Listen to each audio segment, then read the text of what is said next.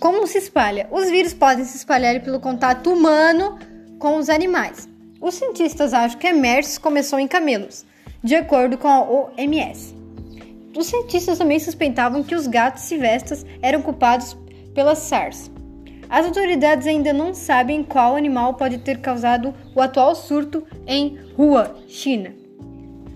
Quando se trata da transmissão de vírus para humano a humano, geralmente acontece quando alguém entra em contato com secreções de uma pessoa infectada, como gotículas na tosse. Dependendo da virulência do vírus, a tosse, espirro ou aperto de mão podem causar exposição.